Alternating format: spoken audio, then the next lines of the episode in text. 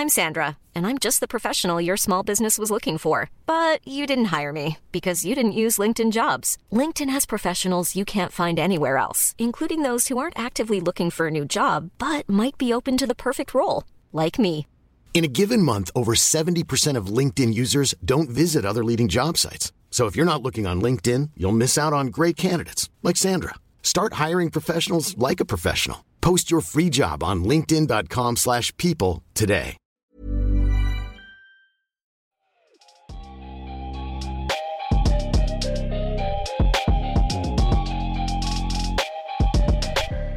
Salut à tous, c'est Ben, vous écoutez l'épisode 177 du podcast Dunk Hebdo, la première de nos trois previews cette semaine place aux équipes de fond de classement avec Adrien et Alan. Salut les gars, ça va?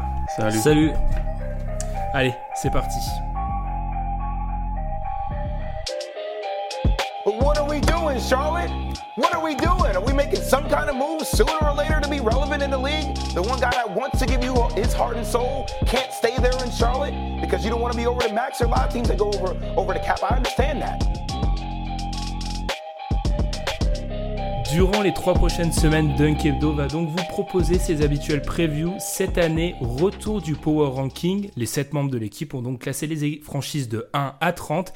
Et de ces classements, on en a tiré une hiérarchie générale avec une petite particularité des groupes de niveau. C'est vrai que le problème avec les Power Rankings, souvent, on en a parlé entre nous, c'est qu'ils témoignent pas vraiment des différentes fractures entre les équipes. Parfois, entre 17 et 18, il y a un océan, alors qu'entre 10 et 10 et 8, ça se tient à absolument rien. Donc c'est pour ça qu'on a décidé de regrouper les équipes de, la ligue en six groupes. Cette semaine, on va parler des deux groupes les moins bien classés et on débute par la catégorie intitulée En attendant la draft, à savoir des équipes qui vont truster les dernières places du classement et qui n'iront clairement pas en playoff. Est-ce que vous êtes prêts les gars? C'est pas la catégorie la plus la plus fun. On va être honnête, mais il faut bien démarrer par quelque chose.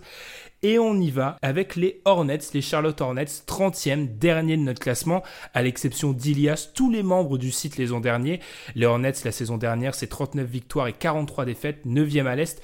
Bien évidemment, l'été côté Charlotte, il a été marqué par Kemba Walker, son départ. Il a été remplacé numériquement par Terry Rosier. C'est la pire intersaison de la ligue d'après certains analystes. Las Vegas classe d'ailleurs les Hornets aussi lanterne rouge avec 22 victoires. Et Adrien, je vais commencer par toi. Est-ce que 22 victoires au vu de cet effectif, c'est même pas optimiste? Alors à mon avis, optimiste, forcément un petit peu. Alors pourquoi? Parce que on a vu bon les mouvements, tu viens d'en parler, il y a eu plein de mouvements cet été qui sont on va dire médiocres pour être poli et euh, c'est vrai que cet effectif 22 victoires pour moi, c'est si cet effectif il fonctionne à peu près parfaitement entre guillemets. C'est-à-dire par rapport à ce qu'on a sur le papier, si ça se passe bien, on arrive à 22 victoires.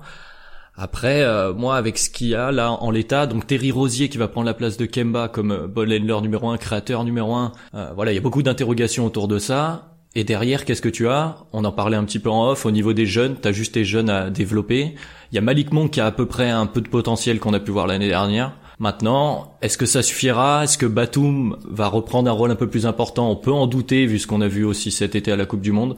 Donc pour moi, 22 victoires, oui, c'est presque dans le meilleur des cas. Alan, depuis moi que j'ai rendu mon classement il y a quelques jours, j'arrête pas de me dire que j'ai l'impression que ces Hornets, on les a mis derniers parce que c'est peut-être l'équipe la moins inspirante de la ligue, plus que la vraiment fondamentalement la moins bonne. Est-ce que tu partages ça? Oui, je pense qu'il y a plus mauvais, mais je pense que peut-être aussi dans le, on, pense aussi que peut-être que dans leur intérêt ce serait pas mal d'être dernier, Ça- parce que même si avec les, les nouvelles réglementations de la draft, ça t'assure pas le choix numéro un, mais je rejoins euh, Adrien sur le fait qu'il n'y a pas grand-chose à regarder. Rosier en ball handler numéro un, c'est une expérience. Euh, ça peut être euh, bien quand il a des très bons joueurs à côté de lui, plus compliqué quand il y a des joueurs moyens et il n'a pas des très bons joueurs à côté de lui. Bien sûr, il y a la triplette de jeunes qu'ils ont drafté des trois dernières drafts à observer ça peut être là une des choses les plus intéressantes. Donc Miles Bridges, Malik Monk et PJ Washington, le, le- leur rookie. Rosier en handler numéro 1, c'est aussi intéressant à voir, mais à part, ça, voilà, je pense qu'ils vont attendre les contrats expirants. C'est une, équipe qui est sûrement meilleure que les Cavs. Ça dépend de, Love, on en parlera. Mais euh, je peux comprendre qu'on les mette en dernier, je peux comprendre qu'on les mette 29e. Euh, elle est pas hyper inspirante, t'as raison, mais elle, peut- gagner plus de matchs que Cleveland, je suis d'accord. Ouais, je, suis assez d'accord avec ce constat. C'est clairement pour moi, c'est juste l'équipe qui est pas très inspirante. Quand on regarde l'effectif, en fait, c'est des un amoncellement de role players et des jeunes, comme tu l'as dit, Adrien. Oui, des jeunes, mais comme on en parlait aussi en off, hein, tu l'as dit, des jeunes, mais pas forcément des gros prospects extrêmement attendus, des, choix top 10. Il y en a pas, en fait, tout simplement. Donc oui, je pense que c'est l'ensemble qui fait que les Hornets, clairement, c'est une équipe que très peu de personnes va regarder en fait cette année parce qu'il y a même pas, en fait, c'est surtout ça pour moi. Si on fait un classement des équipes League Pass, les Hornets ils sont derniers. C'est surtout ça, je pense, qui les a fait payer dans ce classement. Sauf si t'aimes les jeunes, et encore, tu l'as dit, pas d'énormes prospects. Puis il y a d'autres équipes à regarder, je pense, si t'aimes Oui, les jeunes. Ouais, c'est vrai. Non, c'est, je suis d'accord. À voir est-ce qu'ils, vont, ouais, à voir ce qu'ils vont réussir à se séparer d'un ou deux contrats. Euh, ça peut être euh, une bonne chose pour eux. Euh, Il y a aussi ton, ton, ton ancien euh, joueur préféré MKG. Qu'est-ce qui va se passer avec lui? Euh, Parce que je crois que c'est le maintenant le joueur qui est le plus, le plus, plus longtemps dans la franchise. C'est lui maintenant que Kemba est parti. Ouais, ouais. Donc, Mm. euh, Mm. Qu'est-ce qui va se passer Mm. pour lui? Je pense que c'est plus en dehors de, de Charlotte. Mais bon, euh, ouais, pas hyper, pas hyper inspirant. C'est vrai que quand l'équipe se va starter, Marvin Williams, qu'il y aura Willy Hernan Gomez, Cody Zeller, même Batum, c'est pas hyper sexy, quoi, sans, sans se mentir. Ils ont, ils ont 7-8 joueurs de rotation NBA, mais aucun qui sort la tête. euh, Enfin, il n'y a pas une tête qui dépasse. Quoi. Je pense que c'est ça qu'il faut retenir. Et clairement, on va pas s'étaler sur Charlotte parce que je pense que c'est une équipe dont on va parler pendant la saison. Dans un de nos épisodes reconstruction, je pense que c'est un secret de Polichinelle. Euh, c'est clairement une équipe qu'il faudra reconstruire. On va reprendre nos, nos rôles de JM, de coach, de propriétaire pour, par rapport à cette équipe de, des Hornets. Rien à rajouter, Adrien, sur les Hornets. Clairement, je pense que ça s'entend au ton de notre voix. On souhaite du courage aux supporters des Hornets parce que ça va être une saison longue, je pense. Oui, voilà, juste rapidement, si on parle de reconstruction aussi par rapport à d'autres équipes qui sont aussi en reconstruction, on voit même pas de vision, on sait pas trop où ils vont côté Hornets. Donc effectivement, ça paraît être une année qui va être un peu compliquée. Ouais, mm, ouais, je pense que ça résume un peu tout. 29e, Alan l'a dit, on retrouve les Cleveland Cavaliers classés 30e par Ilias. C'est Tom qui les voit les plus hauts à la 26e position. L'année Oh. dernière, Cleveland, c'est 19 victoires, 63 défaites, 14e à l'Est. Une intersaison discrète, concentrée sur la draft avec les choix de Darius Garland, Dylan Winder et euh, le chéri d'Alan, Kevin Porter Jr. Peut-être un peu trop, mais Alors- mais- Oui, beaucoup trop. Euh, alors, il y a un truc intéressant, c'est qu'avec toutes ces équipes, à chaque fois, je vous pose une question pour vous introduire. J'ai pas réussi à en trouver une pour les Cavs. Parce que ça veut pas un peu tout dire. Je sais pas ce qu'Adrien en pense, mais moi, rien qu'une équipe qui prend un coach universitaire pour le mettre en NBA, ça m'intéresse quand même un peu, tu vois. Même, même si l'effectif est pas ronflant loin de là, en termes d'ajustement, c'est quelque chose qui, peut m'intéresser. Surtout que, euh, je fais très vite, mais Beeline à, à Michigan était connu pour jouer tout le temps très souvent avec deux ball handlers. Il a Garland, il a Sexton. J'attends de voir comment ça va marcher et si ça peut être euh, bon ensemble sur le terrain. Même pas bon, on va dire passable ensemble sur le terrain parce qu'ils vont prendre des, des cartons. Mais voilà, c'est juste ça que j'ai envie de voir. Comment il va réussir à organiser le jeu autour de, le- de leurs deux derniers top 10 de draft? Oui, voilà, moi pour moi la question elle était là, c'est tu as récupéré Garland, t'avais Sexton. Donc comme tu l'as dit apparemment, bon moi je suis peu la NCA mais apparemment c'est un coach qui aime jouer avec deux ball handlers. La question c'est lequel des deux va ressortir, est-ce que le système va marcher? Et autour de qui est-ce que tu vas commencer ta nouvelle reconstruction quoi? Parce qu'on sait que t'as quand même des bons joueurs, il reste Love, Osman, Larry Nance qui sont quand même des joueurs corrects de NBA. Mais là, les cases où ils en sont actuellement, c'est on recommence et on recommence autour de qui, pourquoi, comment. Donc Garland, Sexton, les un seul, les deux.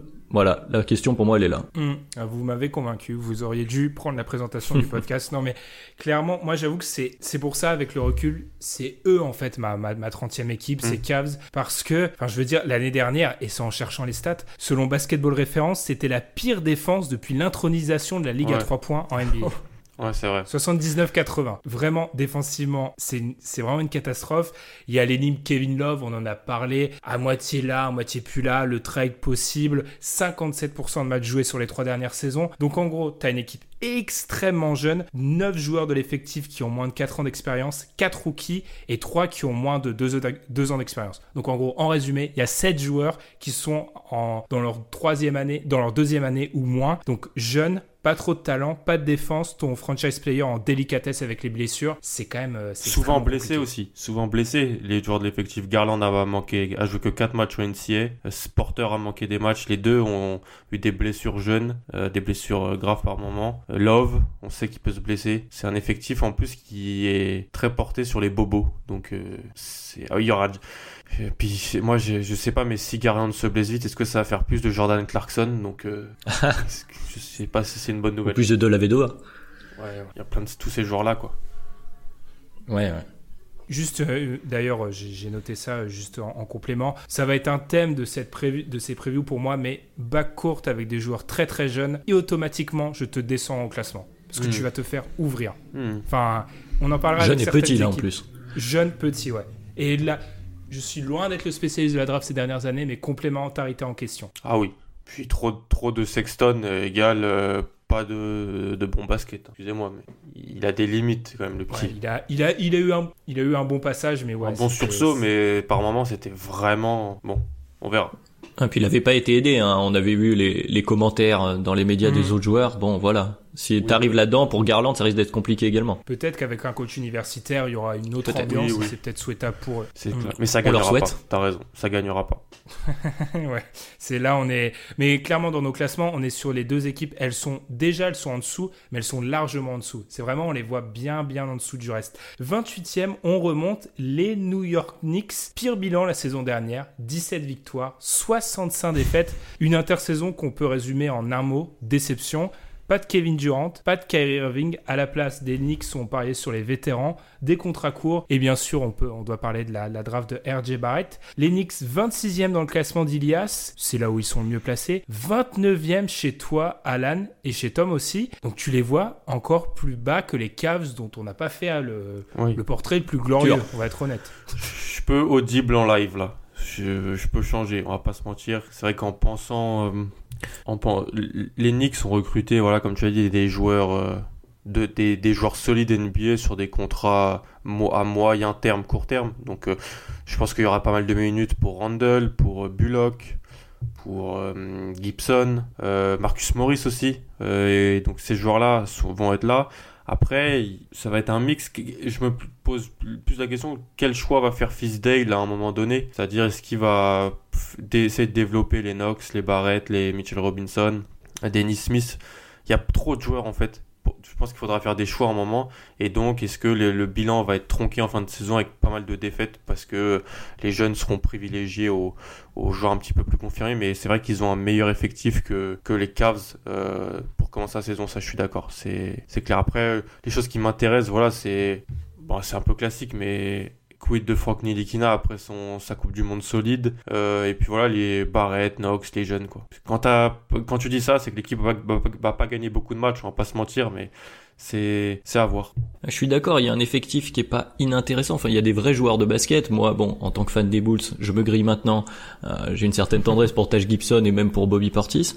Mais Oh, en Bobby. termes de hiérarchie, Pour Bobby Portis, c'est- oui, Bobby improbable. Portis, même même pour le coup de poing sur Nikola Mirotic, euh, c'était magnifique, un grand moment. Non, mais voilà, c'est c'est un effectif où il y a beaucoup de joueurs, mais moi je me pose vraiment la question de la hiérarchie. Justement, tu parlais de ce que va faire Fisdale, euh, comment tu joues, qui a la balle, qui a les systèmes? On a beaucoup de joueurs qui vivent avec la balle, euh, notamment si tu prends le 5 prévu entre guillemets avec Denis Smith, Barrett, Knox, Randall bon, et Mitchell Robinson. Euh, comment tu organises tout ça? Il y a qu'une seule gonfle. Euh, est-ce qu'il faut me faire euh, jouer le Fred Payton en un titulaire Mais est-ce que Denis euh, Smith peut accepter ça? Euh, je- Franchement, voilà, moi cet effectif, quand je le regarde, je sais vraiment pas quoi en faire en fait. Je suis assez d'accord. J'aime. Honnêtement, je me suis créé une petite hype Knicks. C'est juste parce qu'en fait, avec. On va parler d'autres équipes et sur le papier, il y a un bon mix entre jeunes, entre vétérans confirmés. On en a parlé. Les Bobby Portis, les Marcus Morris, les Randall qui va grandement aider leurs problèmes dans le scoring. C'était la pire attaque NBA l'année dernière. J'ai juste peur d'une chose et en gros, ça rejoint tout ce que vous avez dit. J'ai quand même extrêmement peur d'une équipe de playground. Hmm. J'ai très, très, très, très peur de ça. Oui, les jeux. Parce que À toi, à moi, quoi. Ouais, exactement. Et on enchaîne les 1 contre 1. C'était la dernière équipe au niveau des pourcentages de passes décisives l'année dernière. Et j'ai peur que ça se reproduise. Il y a quand même beaucoup de joueurs de 1 contre 1. Et sans, sans qu'ils soient tous extrêmement talentueux. efficace, Donc, ouais. ouais, les, donc- les joueurs qui vont vivre sans ballon, c'est les deux shooters, quoi. Ellington et Bullock. Ouais, c'est ça. Et c'est pas forcément des joueurs qui ont des tonnes de minutes. Donc Ouais, voilà, c'est c'est ce ça que qui m'inquiète. Et Fitzdale, vous l'avez dit, euh, c'est un test pour moi parce que clairement là, il, c'est à lui de créer la hiérarchie, c'est à lui de créer, euh, à lui de créer du liant pour permettre à cette équipe de pas être une équipe de playground et à voir s'il peut faire ça. Dernier petit point pour moi, je pense, pas de pression. Pour une fois, tous les yeux à New York ne seront pas braqués sur eux. Pour une fois. Et encore, les œufs à New York seront braqués plus dans un an, je pense. Même. Mais Après, il y a quand même Barrett. On a quand même un mec qui était attendu, qui a été hypé depuis plusieurs années comme un très grand futur joueur. Voilà, il arrive à New York avec une certaine hype mine de rien. Je pense qu'il y a quand même une petite attente quand on voit les certains fans Knicks euh, sur les différents réseaux. Il y en a, ils y croient fort. Ils sont très contents de la draft de Barrett, même s'ils sont forcément déçus de pas avoir Zion. Euh, voilà, tous les projecteurs seront pas braqués sur les Knicks parce qu'il y a d'autres équipes qui ont plus de hype, mais je pense que quand même ils ont toujours. euh, J'ai pas regardé en termes de télévision dans ce qu'ils auront comme euh, comme match sur la télé Ils ont- nationale, Ah, c'est mais ils ont, Ouais. Ouais, voilà. ils en ont, ils en ont 5, un peu moins, je crois. Ouais, bon ça reste correct. Mais je pense que quand même ils sont. au vu de leur effectif. Voilà, et ça ça reste. euh, Voilà, il y a une petite pression qui est toujours là quand même, qui est toujours latente à New Mais ils York sont quoi plus qu'il arrive. au match de Noël, je crois, cette année. C'est la première, une des premières fois. Et là, là, ça, ça devenait gênant quand même Oui. au, au fil des c'est années. vrai. On commençait toujours mal la soirée. Oui, c'est ça, e- exactement. Ouais. Euh, D'ailleurs, oui, à voir, mais rien qu'au niveau de la main, c'est pour ça que moi j'attends Fitzdale, parce qu'au niveau de la main, il y a, y a clairement il y a un Il y a embouteillage. trop de monde. À voir ce qu'il va faire. Ouais. Clairement, très clairement. On enchaîne et on reste à l'Est. Quatrième équipe, quatrième Ah, équipe de l'Est. Alors là, on va rigoler. 27e de notre classement, les Wizards de Washington. Pierre les a avant-dernier. Madiane les a 22e. La saison dernière, c'est Oula. 20 c'est 32 victoires, je vais y arriver. 52 défaites, 11e à l'Est. Pire bilan pour la franchise depuis 2012-2013. Un été discret là aussi. Draft de Ryu Hashimura, arrivée de Isaiah Thomas et Ishmis. Alan, si je dis que Bradley Bill, en gros, c'est à lui que se résume la saison des, des Wizards, sans faire injure à leurs fans, est-ce que j'ai pas un peu raison? Oh non, t'as as tout dit. Je crois que t'as un avis plus, plus tranché. T'as- les recherches de ta part ont été faites sur les Wizards, mais j'ai pas grand chose à dire sur les Wizards. hein. L'effectif est moins bon que l'année dernière, même sans John Wall, parce que je, trou- je trouve que dans durant la deuxième partie de saison, c'était moche à regarder par moment, mais la, doublette Satoransky-Portis, c'était bien Bill par moment. Je trouvais que c'était assez, assez, intéressant. Même Jabari Parker mettait des points. Là, il y a plus tout ça. Je pense que des, des joueurs comme, comme Mo Wagner, Justin Anderson pourraient avoir des minutes. Ishmis, beaucoup de minutes. Euh, Haïti, peut-être, même s'il y, y a toujours les pépins physiques. Non, la saison se résume à Bill et à voir comment Hashimura sera utilisé. J'avais dit, euh, c'est un joueur que j'aimais pas du tout à la- sa position à la draft, mais c'est un joueur qui, je, pense, peut être intéressant contre des bancs NBA, surtout les bancs de l'Est. Donc tu vois, je pense que la saison va se résumer à des fans des Wizards qui vont dire oh vous avez vu euh, il, est, très bon juste parce qu'en fait il va mettre des points contre des bancs NBA dans des défaites. Je pense que je, vais résumer la, saison des Wizards à ça. Hmm. Adrien, Bradley Bill, Bradley Bill, est-ce qu'on peut résumer un peu toute la saison à ça? C'est un peu ça, mais pour moi, c'est partir du principe que ça ne va pas bouger dans cet effectif. Euh, on est quand même dans un moment. Pour moi, les Wizards, vrai. ils sont vraiment le, proto- le profil type de l'équipe qui est dans le mouvement, le mouvement, le moment, pardon, charnière, vraiment le plus compliqué. Alors, t'as tenté pendant quelques années de construire avec tes deux stars, tes deux jeunes stars à l'époque, euh, Wall et Bill. Là, t'en as une qui est très, enfin, qui a une grosse blessure.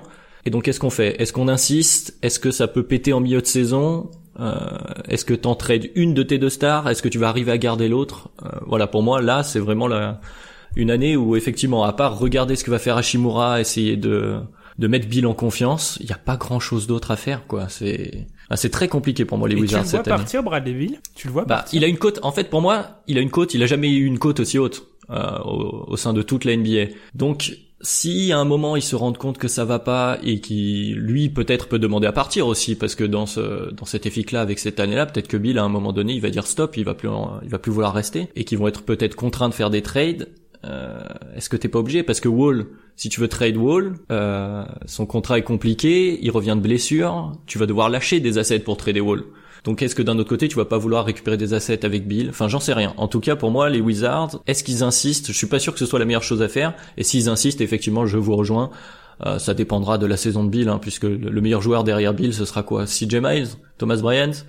Ah, tu vois, tu n'as même pas vu mes notes, Adrien, mais c'est parfait. Si je me suis fait cette réflexion, je me suis dit, alors c'est un, cas de figure, euh, c'est une hypothèse totalement ridicule et ça ne sert à rien de réfléchir à ça, mais je le dis quand même. Tu prends toutes les équipes de la ligue, tu enlèves le meilleur joueur, tu mm. les classes, les Wizards sont ah. derniers et de très très loin. L'effectif des Wizards sans Bradley Bill, sachant c'est qui le meilleur joueur des Hornets? blessure de Juste... Batum en deux? Bah, Non, Monk. Batum. Monk, Rosier. Ouais. Je pense que ouais. Je pense qu'ils sont. Ouais, t'as raison. Hmm. Parce qu'en fait, leur profondeur est atroce hmm. et. Non, excuse-moi, t'as raison. Le lien à ma deuxième question, c'est que, encore une fois, pire situation si on j'écarte les meneurs rookies et les, meneurs rookies parce que pour moi c'est un peu une anomalie, c'est un peu difficile de juger. Ishmis ou Isaiah Thomas, vous choisissez le, celui que vous voulez, hmm. mais en meneur titulaire NBA hmm. en 2018-2019, c'est j'ai pas de mots. Puis même en, même, en backup, hein, où c'est quand même important. Hein. Ah, et même en backup. Mais ils sont extrêmement courts. Moi, j'ai très très peur. C'est-à-dire que ils sont ils ont très très peu de force vive, en particulier à l'intérieur. Euh, On verra peut-être Admiral Schofield, le fameux. Oui, oui. C'est un rookie, quoi. un rookie du second tour qui a 22 ans, quoi. Ouais, mais c'est juste pour le nom. Hein. Ouais, ils étaient... non mais t'as raison, ils étaient déjà courts l'année dernière et ils ont perdu trois joueurs qui étaient importants dans leur rotation de fin de saison. Satoransky, hmm. Parker, euh, Sportis. Ils les ont pas remplacés. Ils ont pas tellement hmm. remplacé. Ils ont remplacé par Hashimura et par Ish Smith. Donc. Euh, et Wall blessé. Vois, c'est, je suis d'accord avec toi. Et ouais, Wall, on le précise, hein, mais Wall absent une grosse partie de la saison, voire toute la saison. À, l'heure mm. actuelle, on ne sait pas. Ah et clairement, ça va être, ça va être compliqué C'est pour ça. S'ils se battent pour tanker, on va pas le voir. si Bill bouge, candidat potentiel au premier choix de la draft, assurément. Par contre, si Bill reste, une petite piécette sur Bill dans les top 3 scoreurs NBA. Hmm. Parce qu'avec la NBA des duos, il y a pas mal de mecs qui vont se euh, neutraliser. J'attends de voir du côté de Houston, par exemple. Et Bill, mais Bill, il peut prendre 50 shoots par match dans cet effectif. Donc, Bill All-Star oui, largement, je pense oui, aussi. Oui, il sera All-Star, je pense. D'un côté, s'il gagne très très peu, il y a un moment où se pose cette question. Ouais, si t'en gagnes peu, mais que t'es à 38, euh... parce qu'il va faire des passes, je pense, hein, aussi. Bah, faut que quelqu'un mette les shoots pour, qu'il y ait des, pour avoir des passes. oui, c'est pas faux. C'est pas faux.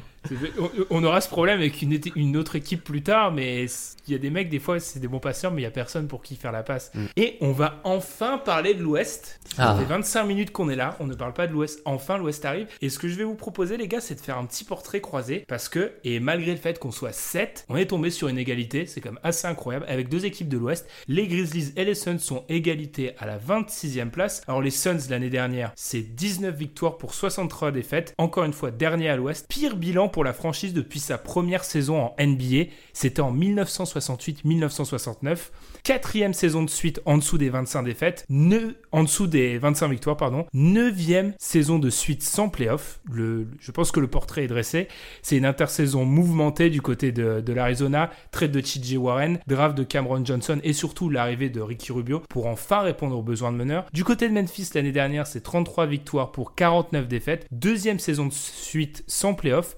C'est une première depuis 2008-2009 2009-2010. Passage de témoin du côté de Memphis, encore un changement du côté de meneur, comme euh, du côté du poste de meneur, comme à Phoenix, avec l'arrivée de Jamoran via la draft et le trade de Mike Conley à Utah. Et si j'ai décidé de faire ce portrait croisé, les gars, et d'insister autant sur le passé récent des équipes, c'est que j'ai la sensation, et Adrien, tu peux me dire si j'ai tort ou raison, j'ai l'impression que nos classements de ces deux équipes sont extrêmement liés à la décennie précédente, qui globalement pour Phoenix on va pas se mentir, a été catastrophique. Et pour Memphis, a été plutôt solide. Parce que quand je regarde l'effectif de ces deux équipes pour 2019-2020, les Suns, ils ont l'air largement plus forts. Oui, oui, c'est un peu ce qu'on disait en off un peu juste avant, effectivement.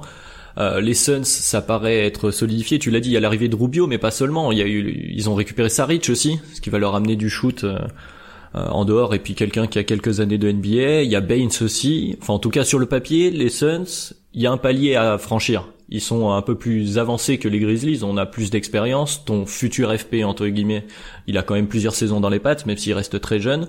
T'as rajouté donc des vétérans, c'est l'année où normalement tu dois, enfin tu peux en tout cas décoller. Alors que du côté des Grizzlies, euh, c'est euh, bah, c'est la fin d'une d'une génération du grit and grind, hein, grosso modo. L'année dernière, tu as décidé de, de passer enfin autre chose, et donc ton futur franchise player à toi, il est au mieux sophomore si on dit que c'est euh, GGG, et si c'est déjà, et eh ben il est rookie. En tout cas, voilà, ton ton corps, il est vraiment tout est à construire à partir de maintenant. Donc il se retrouve à égalité dans notre classement, effectivement, sûrement parce que les Suns, on n'a pas envie de, de trop se hyper par rapport aux, aux, déceptions de ces quelques dernières années. Et en même temps, les Grizzlies, on a cette impression de culture de franchise dont on parle de temps en temps. Voilà, d'une équipe toujours solide, donc on a trop envie de les descendre. Puis moi, je les trouve aussi un peu, enfin, ils sont intéressants. Les Grizzlies, ça donne envie. Moi, c'est mon équipe League Pass cette année euh, parce que Ah, j'aime beaucoup. La euh, première, c'est l'équipe. ouais, voilà. euh, Ah, c'est intéressant ça. Moi, c'est une équipe que j'ai envie de voir parce que euh, j'aime beaucoup euh, JJJ. Je trouve que c'est un super joueur de basket. Ja, alors je suis pas du tout un NCAA comme je disais tout à l'heure, mais un mec qui est up tempo comme ça, je pense que ça peut être quelque chose de vachement intéressant. Et, euh, et comment il s'appelle déjà aussi leur rookie qu'ils ont drafté Brandon au premier Clark. tour que j'aime beaucoup. Voilà, Brandon Clark. Moi, c'est euh, j'ai regardé un petit peu juste avant la draft. C'est quelqu'un que j'ai trouvé vachement intéressant.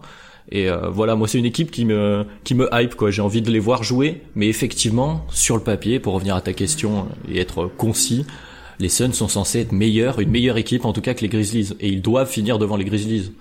Alan, et ça rejoint un peu ce que vient de dire Adrien. Je pense qu'on a, par- on a dû parler des, des, Grizzlies, ça date de quoi Il y a 2-3 semaines peut-être. Et tu m'avais dit qu'en gros, tu penses qu'une partie du jugement sur les Grizzlies, il est lié au fait que les jeunes joueurs, les prospects qu'ils ont dans leur effectif, c'est des joueurs qui avaient été globalement appréciés dans le processus draft. je pense.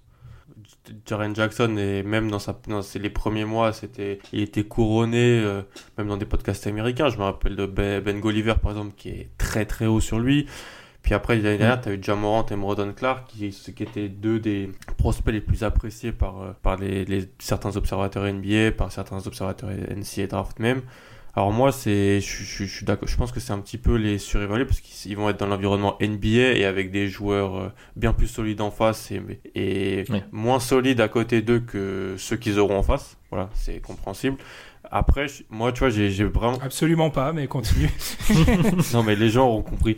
Euh, j'ai, en fait, j'étais comme toi, tu vois, Memphis, euh, Phoenix, et euh, j'avais fait le choix de les mettre, de mettre Phoenix plus haut, et, et je savais que on en parlerait parce que certains les auraient sûrement plus bas. Moi, je suis d'accord avec toi. L'effectif de Phoenix, il est meilleur. J'aime bien la, la, la- les deux acquisitions de Rubio et Saric, euh, parce que Rubio va bien aider le développement pour DeAndre Ayton. C'est important pour Ayton d'avoir un bon meneur à côté de lui, un meneur qui est solide, qui peut lui faire des bonnes passes, qui peut jouer sur pick and roll avec lui. Je pense que ça va être pas mal. Et alors même s'il y a des choses qui sortent sur Ayton qui pourrait jouer 4 ou des choses comme ça, je pense que l'association Saric Ayton peut être intéressante. Et il n'a pas eu un joueur comme ça à ses côtés l'an dernier. Et euh, je pense que Phoenix fait aussi taper dessus sur sa draft par certains observateurs. Ils ont drafté un, ils, ont- Ouais. ils, ils étaient sixième, ils ont descendu, ils ont drafté un joueur qui, euh, qui, avait- qui a 23 ans, qui est, qui est vu comme seulement un shooter et tout le monde s'est un peu moqué d'eux. Oui, ils ont fait une draft moyenne, mais euh, sur l'intersaison, les arrivées de Rubio Saric sont pas mal. Et puis t'as Booker. Et pour moi, Booker, c'est un joueur que aucun joueur d'une- de Memphis n'a le niveau de Devin Booker. C'est vrai. Mm. Ouais, c'est ça, je pense. Clairement, moi, ce qui, m'a ce qui a fait pencher la balance, c'est Rubio surtout. Devin Booker, c'est largement, ça sera, mais de très très loin le meilleur meneur qu'il aura vu dans son effectif. Oui. Qu'il l'aura épaulé, mais de très très très loin. C'est dur, mais c'est vrai. C'est- vraiment, c'est fou. Et ça va clairement aider cette équipe. Tu l'as dit, vous l'avez dit, Saric, ça aide aussi. Et puis, je l'ai dit, et ça renvoie à un argument que j'ai énoncé plus tôt. Les Grizzlies, Jamorant, un meneur rookie à l'ouest, de base, c'est extrêmement compliqué. Ensuite, Jonas Valanciunas semble être peut-être le pivot titulaire du côté de, de Memphis, mais Sûrement. avec, t'en as parlé avec Jamorant, le up tempo, je suis pas sûr que ça soit parfait et on sait tous qu'en gros, euh, dans le, à long ou même à moyen terme, Jaren Jackson peut être envisagé comme un pivot. Donc j'aimerais un peu savoir les rotations qui vont être mises en place. J'ai du mal à, à voir clair pour l'instant. Même si aux ailes avec Jake Crowder, il y a un peu de matériel, ça, un peu, ça me paraît un peu nébuleux à ce stade. Donc oui, les Suns sont censés être meilleurs, c'est juste. Et Adrien, tu l'as dit, moi les Suns l'année dernière, j'étais, je les voyais, j'avais créé une petite hype autour d'eux. Ils m'ont complètement Ils sont déçu. calmés.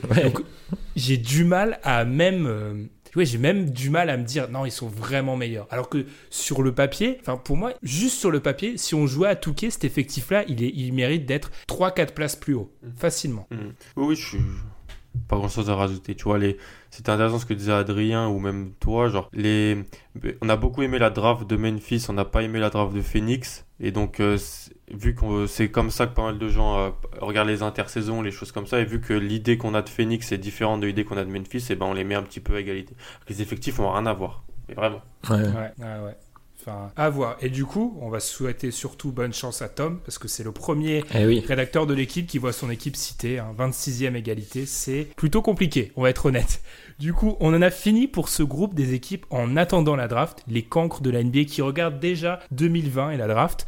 Alors, petit récap, les Hornets concluent le classement 30e, les Cavs sont 29e, les Knicks sont 28e, les Wizards sont 27e et à égalité, on a nos deux premières équipes de l'Ouest, les Grizzlies et les Suns.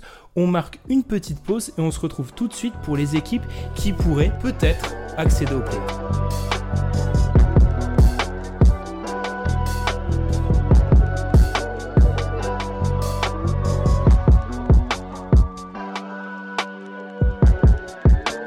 Et si jamais c'est le nom de ce deuxième groupe, ici on est face à des équipes qui ne devraient pas se mêler à la lutte pour les playoffs, à moins que, on sait jamais.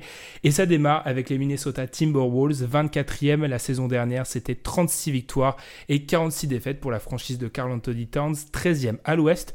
Le mouvement de l'intersaison, c'est l'arrivée de Jared Culver dans un trade le soir de la draft.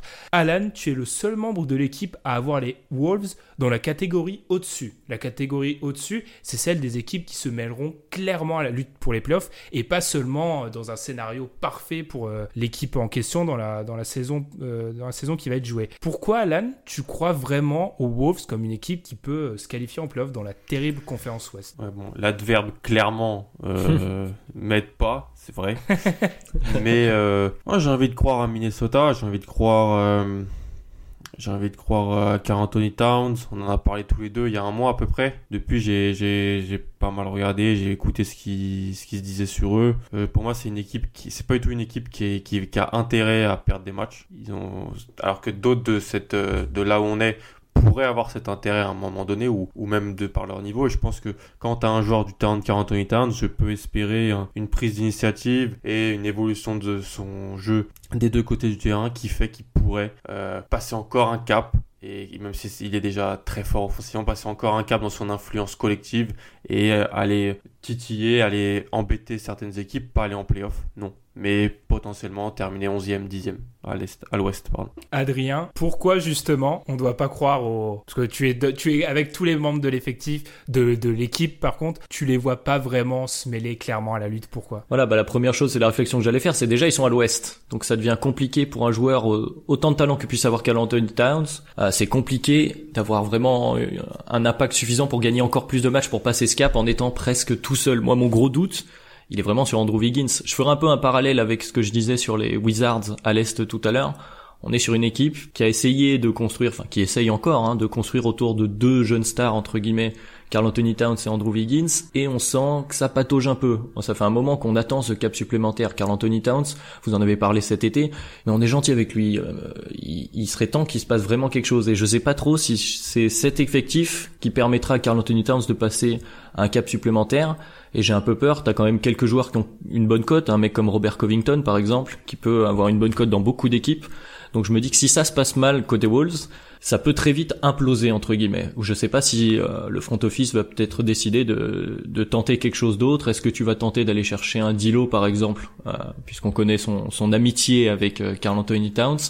Donc voilà, pour moi c'est une équipe ah, qui est dans le même, euh, alors le même profil, mais en étant bien meilleur quand même que les Wizards, mais un peu dans cette idée où je me pose la question de qu'est-ce qui va vraiment se passer. Ça dépend beaucoup de comment ça démarre.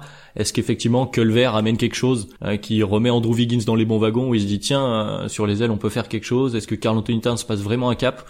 Voilà, moi je me pose vraiment cette question. Et en termes de profondeur d'effectif, encore une fois, je trouve que Mhm. c'est un peu limité aussi chez les Wolves. Ouais, j'allais, j'allais aller, j'allais sur ce point-là. Profondeur, c'est assez, ça reste très jeune. C'est, alors, c'est une équipe, je pense aussi, League Pass intéressante parce qu'il y a quand même, niveau athlétique, il y a du client. C'est clairement du client niveau athlétique. Moi, j'ai juste un point noir parce qu'en fait, j'allais limite être en accord avec toi, Alan. Et puis, pour moi, il y a une grosse, grosse, grosse interrogation. Poste de meneur, encore une fois, Jeff Teague. La saison dernière, c'est probablement la pire pour lui en NBA. 42 matchs joués et il a été blessé, etc. Pas une bonne saison. Il vient de souffler ses 31 bougies. On parle d'un meneur qui quand même base énormément son jeu sur le premier pas. J'ai quand même peur, ça pue quand même le déclin à grand, à grand Déclin physique ouais Ouais, le déclin physique. Et le problème, c'est qu'il n'y a plus de Tyus Jones, il n'y a plus de Derrick Rose. Le backup, c'est Shabazz Napier. J'ai très c'est peur pas, en c'est fait. pas affreux Shabazz Napier C'est pas affreux, mais tu vois, avec, avec les Towns, avec les Wiggins, avec tout. En fait, tu as vraiment besoin d'un chef d'orchestre. Et Napier, c'est pas vraiment un chef d'orchestre comme hmm. peut l'être Tig. Donc j'ai énormément de crainte par rapport à ça, en fait. C'est hmm. vraiment le gros point noir pour moi. Après, ça reste une équipe qui peut faire des coups, qui peut être. qui a toujours Towns, qui a, comme tu l'as dit, Adrien, il y a Wiggins. C'est l'éternelle question. Il y a Culver.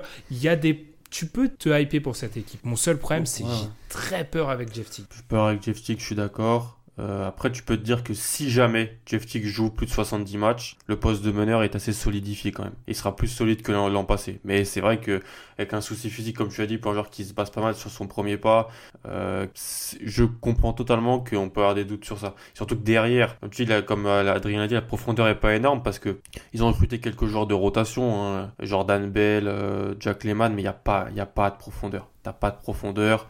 Et sinon, après, tu as des rookies, c'est des rookies du second tour ou même pas draftés, donc tu peux pas compter sur ces joueurs-là. Si tu as des blessures, faudra faire très attention côté Wolves, parce que si ça commence à se blesser, euh, voilà. En termes de rotation, t'es vite limité, quoi. Les gens vont croire qu'on dit ça à tous les effectifs, mais c'est justement une des caractéristiques des équipes de bas classement, c'est que bien souvent, ils ont un effet extrêmement court. C'est ce qui fait que. Et jeunes, ouais. Une ou deux, ouais, jeunes et court, et ce qui fait qu'une ou deux blessures, ça peut, ça peut tout mettre, tout mm. mettre à mal. Je rigole, parce que on en vient à la 23e équipe du classement le Thunder d'Oklahoma City. Seule équipe. Ah oui, là, c'est, là, ça a été la, guerre intersidérale dans, dans, dans, le chat du site.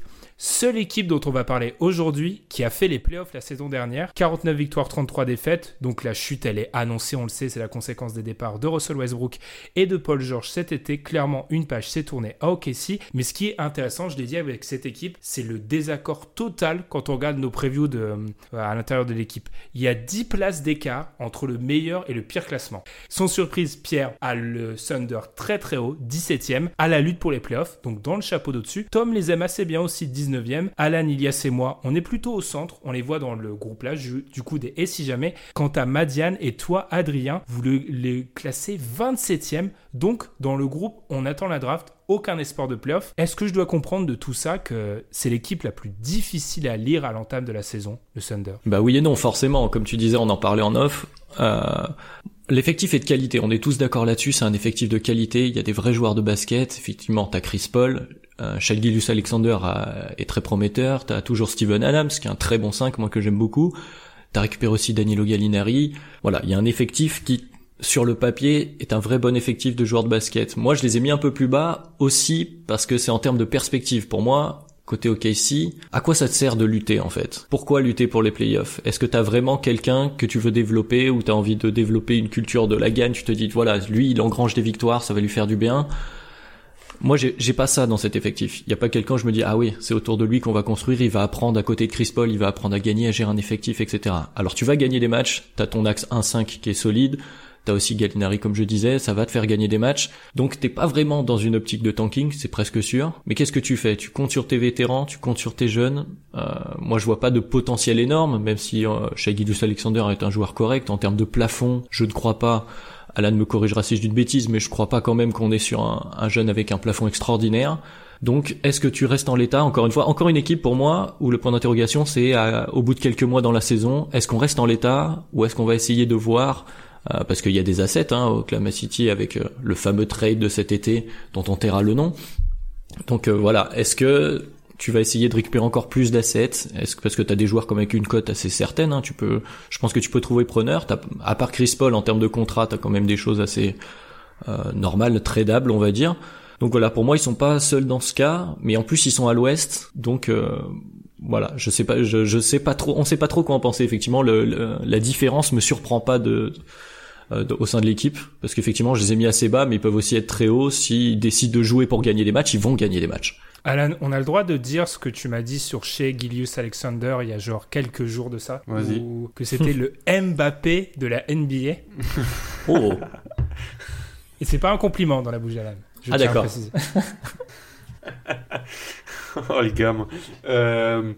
Non, je pense qu'il est dit à Pierre d'ailleurs. On en a parlé avec Pierre dernièrement il était dans la situation la plus parfaite l'année dernière, Alexander, pour, pour que tous ses points positifs surnagent et ses points négatifs ne soient pas tellement mis en avant. Il avait des ball forts à côté de lui, un, un, effectif solide, un bon, un bel axe défensif. Et lui, il était là, il, il pouvait jouer un peu avec la balle de, par moment, il pouvait défendre il n'avait pas de grosses responsabilités au scoring. Donc il, est, il a surnagé et, et c'est très impoli parce que c'est un bon, c'est un vrai bon joueur de basket et c'est un vrai bon prospect. Mais c'est pas, je suis, moi je suis d'accord avec Adrien, je le vois pas première ou deuxième option d'une équipe qui gagne euh, un titre NBA. Après l'effectif du Thunder est quand même bien aussi. Hein. Tu as ton ball handler, tu as des défenseurs, tu voilà. Et eh ben tu vois, c'est là où je suis, surpris, je suis surpris parce qu'on les a pas au même niveau. Mais moi je pense que je suis celui de nous tous qui est le moins optimiste par rapport au, à l'effectif du Thunder en je le trouve qu'en fait, on le surestime énormément. C'est mon avis, je vais probablement me tromper, c'est des previews, c'est le moment de l'année où je me trompe.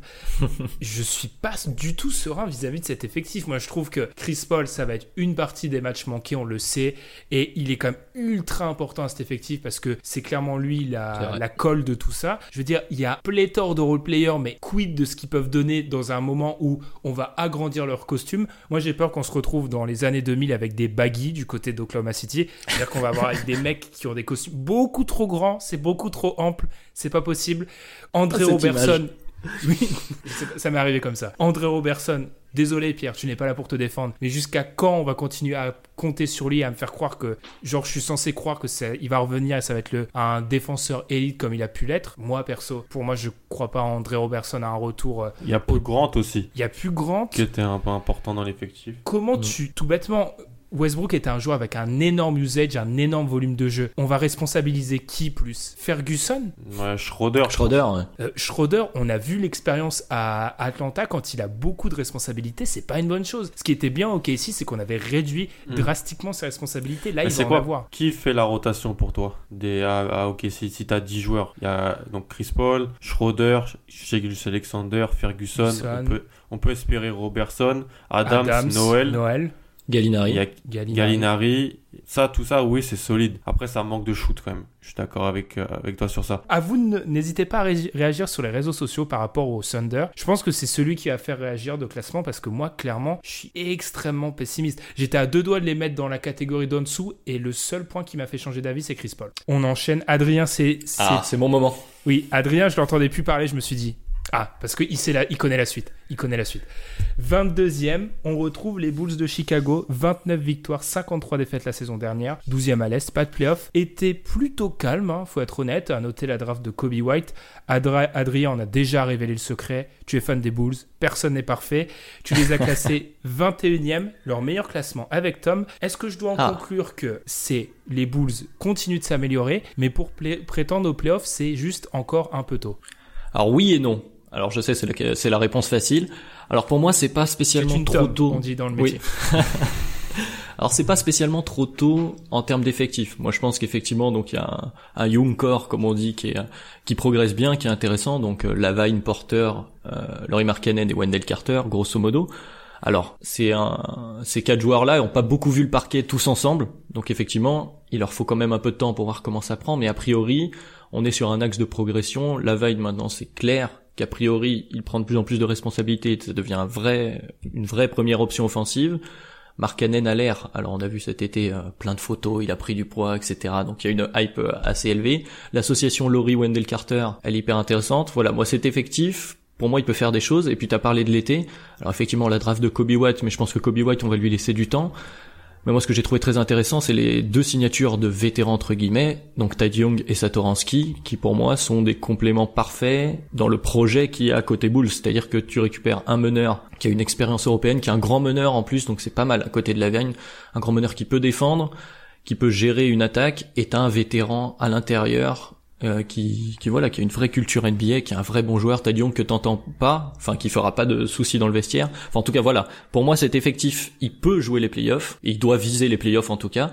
Par contre, comme je disais un peu en off, tu dépends malheureusement des autres équipes à l'est. C'est-à-dire que sur le papier, il y a certaines équipes qui restent plus fortes et des meilleurs prétendants en playoffs. Je pense notamment Pistons, Magic, Heat et peut-être Pacers à peu près dans ces eaux-là, on va dire.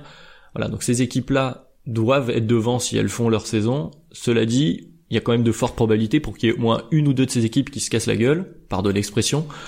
Et donc, si c'est le cas, tu dois essayer d'en profiter. Et c'est sans parler, bien sûr, d'une équipe dont on parlera un petit peu plus tard, qui est les Hawks et qui est pour moi aussi dans ces eaux-là. Donc, est-ce trop tôt? Oui et non. J'espère qu'on fera les playoffs. et ben voilà. C'est plutôt réaliste. Enfin, je sais pas ce que tu as rajouté, Alan, mais on en avait parlé tous les deux euh, en off avant d'appeler euh, Adrien, avant d'appeler notre rookie. Et eh oui. Euh, c'est une équipe en fait solide, mais il n'y a pas de joueur transcendant. Ouais, voilà. Franchement, l'axe Satoransky, Lavin Porter sur les ailes et à la main, c'est vraiment solide, surtout à l'est. après, je euh, Carter Junior et Markane ont eu des soucis physiques. Est-ce qu'ils vont pouvoir euh, rester en bonne santé toute la saison? Je pense que ça va être un facteur important.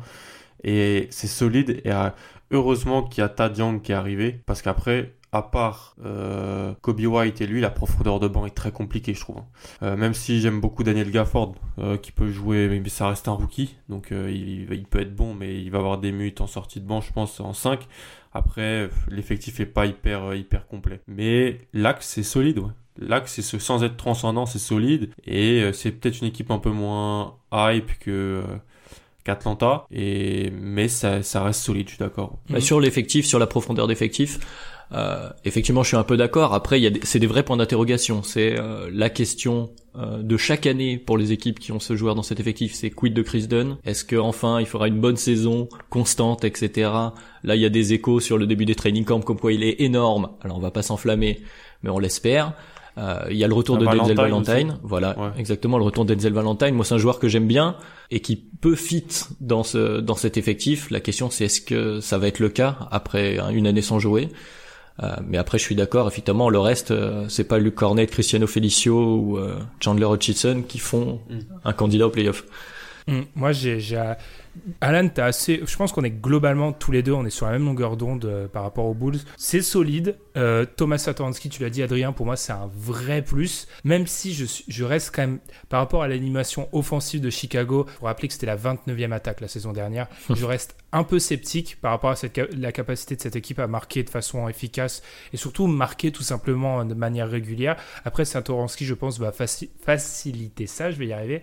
Petit souci par rapport à Autoporteur, à ses backup, t'en as parlé Alan, euh, autoporteur tombe, je pense que, je l'ai dit en off, c'est une des pires situations de backup de la ligue, c'est-à-dire que Chandler Hutchinson, euh, c'est un joueur qui doit pas avoir le terrain plus de 10 minutes en NBA à l'heure actuelle, et c'est potentiellement ta solution en termes de backup.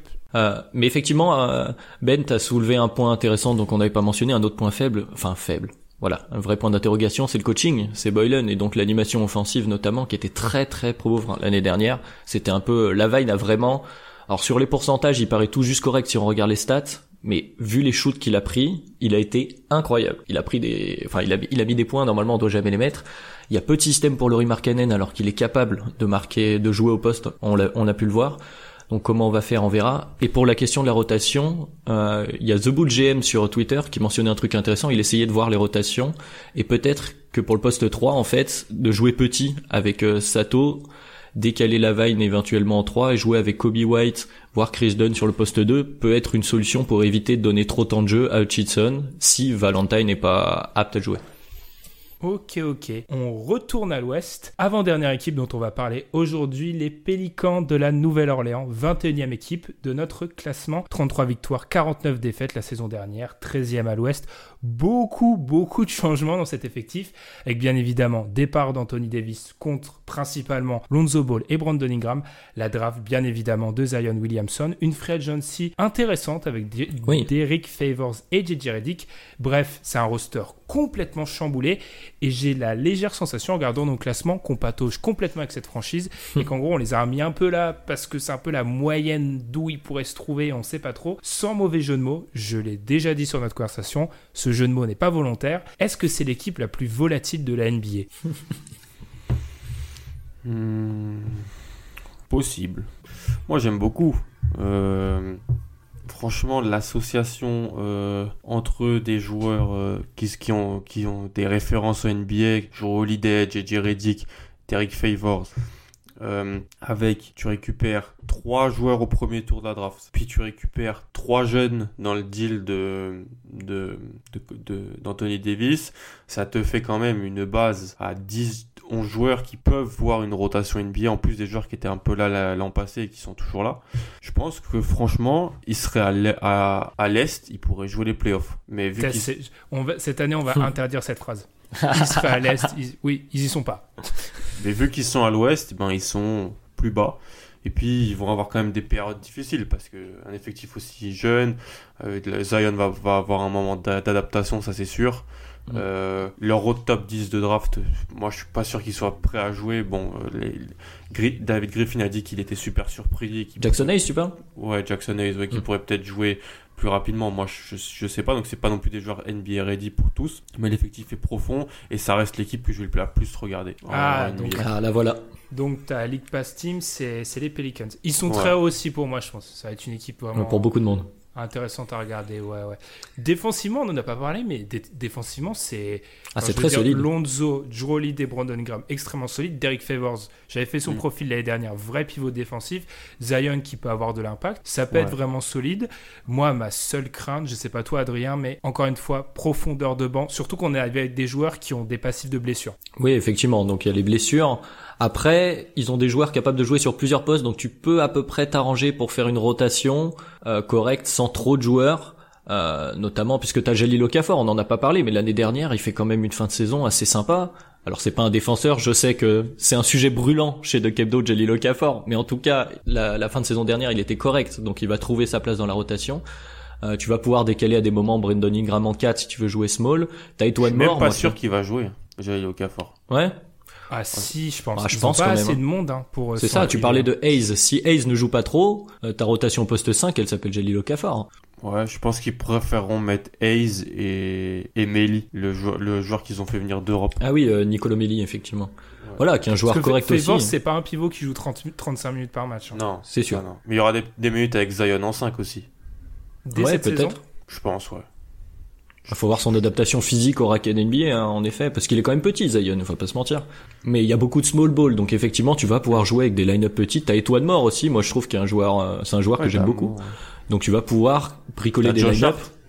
Ouais, et puis tes, tes meneurs sont grands. Euh, Lonzo Ball est grand, Jrue Holiday est plutôt grand. Donc tu peux, je pense que même en ayant un effectif qui est pas hyper profond, il y a moyen de trouver des rotations euh, plus que correctes, évidemment en évitant un maximum les blessures. Ok, et eh ben on va on va se diriger vers la, tu l'as un peu dit, Adrien, vers la dernière équipe dont on va parler aujourd'hui, les Hawks d'Atlanta, 20e de notre classement, 29 victoires, 53 défaites la saison dernière. J'ai l'impression de donner le même bilan depuis tout à l'heure en fait, alors que non, c'est 12e à l'Est, pas de playoff, intersaison surtout marquée par la draft de DeAndre Hunter. Et il y a un paradoxe avec les Hawks. Je vous lance vers une question que je vous ai pas donnée à l'avance, mais c'est en, pendant l'émission, j'y ai pensé, j'y avais pensé euh, quelques heures avant euh, le début de l'enregistrement. J'ai l'impression que tout le monde nous parle d'une hype Hawks. Tout le monde dit il y a une hype Hawks et je vois personne les mettre, euh, ne serait-ce que vraiment dans la course au playoff. Qu'est-ce que, est-ce qu'il y a vraiment une hype Hawks? Il y a une hype très Ouais, il y a une, il y a une hype Hawks parce que euh, l'impression visuelle, en tout cas l'année dernière sur la deuxième partie de saison de Young évidemment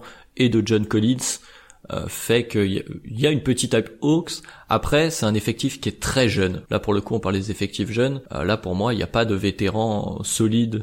parce qu'on va parler quoi D'Evan Turner, d'Allen Crabbe, voilà, sans leur faire offense. Bon, Adrien, il a réussi à sortir en un épisode Jalil Okafor et Evan Turner. Juste pour ça, c'est parfait. Tout le plaisir est pour moi. Donc voilà, effectivement, t'as l'ajout de Hunter, t'as toujours John Collins. Ah, ils ont même Jabari Parker, si on veut encore citer un joueur euh, assez exceptionnel. C'est la cam flush là. C'est ça. Donc c'est un effectif jeune et excitant. Pour moi, ils sont très proche des Bulls, hein, j'en parlais tout à l'heure. On est sur un effectif qui progresse avec un, avec voilà des jeunes sur, autour desquels tu construis qui peuvent faire quelque chose à l'est, mais ça dépend encore une fois comme les Bulls des équipes au-dessus pour moi qui sont euh, grosso modo Pistons, Magic, euh, Pacers et Heat, je crois j'avais euh, cité. Voilà, ces équipes-là, a priori, sont meilleures sur le papier encore. Après, sur un bon run, peut-être que si tu si t'arrives à être constant et pas faire que des runs justement, tu peux peut-être attraper plus haut. Mais c'est notre catégorie et si et ben voilà, ici. Alan, moi, j'avoue que encore une fois, je vais changer, mais je, on vient de parler des Bulls. Les Bulls sont meilleurs qu'eux, en fait. Ah. Les Bulls sont meilleurs qu'eux. Enfin, les Bulls sont meilleurs. Genre, je m'en rends compte, on en parle. Les Bulls sont meilleurs. Parce que on va le dire, on a eu un débat en interne, je crois, une heure avant de démarrer sur notre euh, sur notre conversation à nous tous. Tom qui a posé une question est-ce que c'est le pire front court titulaire de la ligue Les Hawks? Ah non, il y a- il y, a John Collins. Ils sont quand même pas. Et il y a les Wizards. Et il y a les Hornets qui sont. Les qui Hornets et les. Wizards, c'est bien pire. hein. Ouais. Je sais pas si les Hornets c'est vraiment bien pire. Et les Cavs sans Love, c'est pire. Ouais, mais il y a Love. Ah oui, mais on sait Larry pas Nance, Tristan Thompson, est-ce que c'est pas un peu mieux? Bref, non. En tout cas, ils sont. En tout cas, c'est quand même un sévère point fait parce qu'on parle d'une équipe qui est 20ème là quand même. Ouais. Je- je- Moi, j'aime bien. moi. Euh, non, mais c'est un effectif oui, qui a y été totalement changé sur euh, les ailes et le poste de pivot. Donc, ils ont perdu Denmon. Ça, c'est important, euh, Ouais. je pense. Euh, ils ont perdu Denmon. Ils ont drafté Hunter. Ils ont drafté Cam Reddish aussi, qui était un qui est top 10 de draft et qui était un gros gros prospect. Ils ont fait venir, comme vous l'avez dit, euh, une ribambelle de vétérans sur des contrats expirants en fait. C'est-à-dire Turner qui va, je pense, s'occuper du de la seconde unit. Ça, je trouve ça pas mal. La création de seconde unit avec Turner, je suis pas forcément contre. C'est mieux que, que pas mal de backup meneurs qui, va, qui vont jouer à l'est. Crab peut mettre des tirs. Jabari Parker, bon, on verra bien. Euh, non, moi, je, je, je pense que moi, j'attends juste de voir l'évolution de Triangle. Je lui demande pas d'être euh, hyper efficace encore. Je veux juste voir un petit peu plus de constance sur le tir sur des plus longues périodes euh, durant la saison.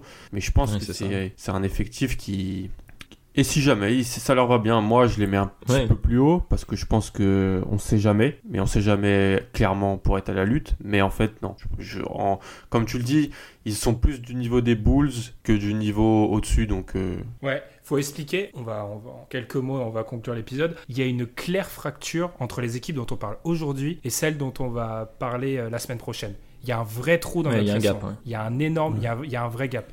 C'est-à-dire que vraiment là les Hawks, c'est pour ça que je disais que est-ce qu'il y a vraiment une hype? Parce que euh, avec les équipes qui vont être vraiment dans la lutte pour les playoffs, on les voit bien en dessous. ouais c'est là où on voit les différences. Genre moi, Hawks et Wolves, je les dans les catégories au-dessus et je suis l'un des seuls, Ouais ouais. Mm. tu vois? Clairement, ouais. Sur les Hawks, franchement, moi, j'ai rien vraiment d'autre à rajouter. C'est juste en en, en parlant, euh, ça reste très fébrile en défense. Le front de courte m'effraie. À voir. Enfin, j'ai l'impression que je parlais des équipes euh, dépendantes d'un joueur. Les Hawks sont extrêmement dépendants cette année du rendement de Trae Young. Ce qu'on avait déjà vu venir la fin de saison dernière et à voir. Sachant qu'il faut toujours se méfier des fins de saison des rookies, même si je suis le premier à tomber dans le piège. Parfois, c'est, c'est pas le truc le plus, c'est pas le meilleur indicateur pour la suite. Ouais, et puis on parlait, tu parlais sur les autres équipes, Ben, de la profondeur d'effectifs. Et là, juste avant, Alan parlait d'Evan Turner pour la seconde unit. La seconde unit, elle fait pas rêver non plus. Parce que tu vas avoir quoi? Turner, Cam Reddish, euh, Jabari Parker. Arlen Crabbe, franchement, c'est plus solide que ce qu'on a parlé depuis aujourd'hui. C'est vrai, c'est vrai, Allen Crabbe, c'est un bon joueur. Mais dans cette seconde unit, moi, t'as Evan Turner, Cam Reddish, Jabari Parker. Je me demande comment tu bricoles. Mais Tu vas avoir, tu vas avoir du Vince Carter aussi, je pense. Tu vas Ah oui, c'est vrai. euh, je dis pas que c'est positif, hein, mais je pense que Chandler Parsons Ah, on a oublié celui-là. tu peux, tu peux avoir du Chandler Parsons. Ils ont, récu- ils, ont, ah oui, ils ont récupéré tous les pires, tous les pires contrats contre des assets en fait. C'est ce Ouais. qu'ils ont fait. C'était, c'est intelligent ce qu'ils ont fait. Après, c'est des joueurs. Et il y a, par contre, tous les joueurs ne peuvent pas tous euh, aider à, à gagner quoi. Ouais, ouais, c'est ça. Pour moi, c'est une équipe ça. de run en fait. On est sur un effectif, genre sur euh, sur cinq Oui. matchs, ils peuvent ils peuvent être explosifs. Et derrière, pour être constant sur une saison, j'ai un peu plus de réserve. Ça va dépendre, comme vous disiez tous les deux, de, du rendement de Triangle, vraiment. Moi, je, dis, je dirais juste une chose, c'est que je suis très déçu de que Ben les mette si bas, alors qu'ils ils vont quand même donner des minutes à Damian Jones. Voilà. Tu me prends par les sentiments là. Oui, voilà. C'est mon dernier argument. J'ai déjà, j'ai déjà eu Thomas Bryan qui a un peu explosé avec Washington. Tous les pivots que j'ai surcotés ont quand même pas euh, commencé à, à jouer. Ouais. Non, Tu- non, c'est juste. Vu leur tu vois- poste de pivot horrible, il, il va jouer. hein. Oui, mais tu vois, et j'ai beau être fan de. Damien Jones, c'est tout sauf rassurant en fait qu'il ait du temps de jeu. C'est pas normal. Je me dis, ouais, c'est, pas très rassurant quoi. Du coup, on va conclure euh, improbable. euh, on va conclure l'épisode sur Damien Jones. C'était pas prévu dans mes notes. hein. Tout Je arrive. assure que c'est tout peut arriver. Du coup, la première de nos trois previews pour la saison 2019-2020 est bouclée et c'était la première aussi pour Adrien. Alors, comment ça s'est passé? Tu es le troisième de nos rookies. Il y en a pas plus. hein. On n'a pas, on n'a pas recruté un effectif NFL. On vous rassure.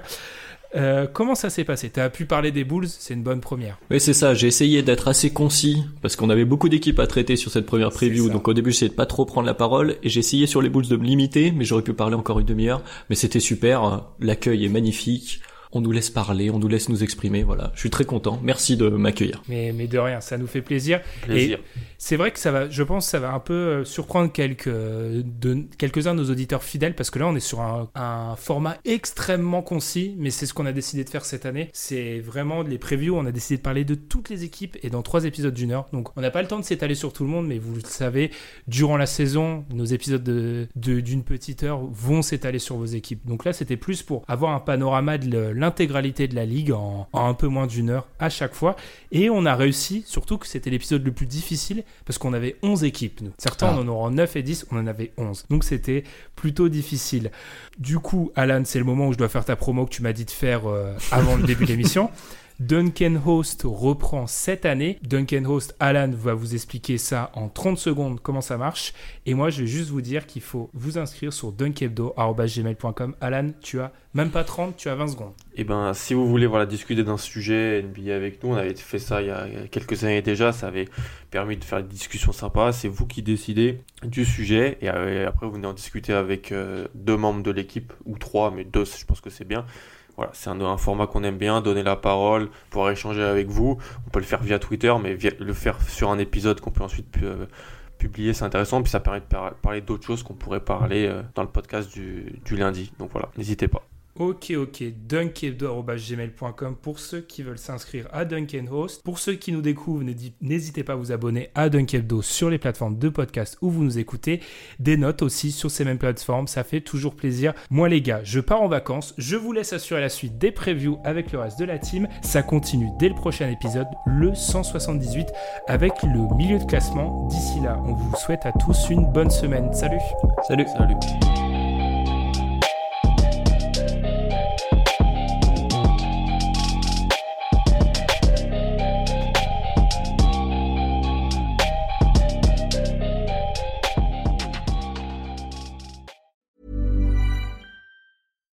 When you make decisions for your company, you look for the no brainers. And if you have a lot of mailing to do, stamps.com is the ultimate no brainer. It streamlines your processes to make your business more efficient, which makes you less busy.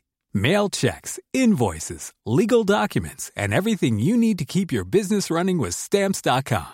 Seamlessly connect with every major marketplace and shopping cart. Schedule package pickups and see your cheapest and fastest shipping options from different carriers with rates up to 89% off USPS and UPS rates. And with the stamps.com mobile app, you can take care of mailing and shipping wherever you are. Make the same no-brainer decision as over 1 million other businesses with stamps.com. Sign up with code program for a 4-week trial plus free postage and a free digital scale. No long-term commitments or contracts.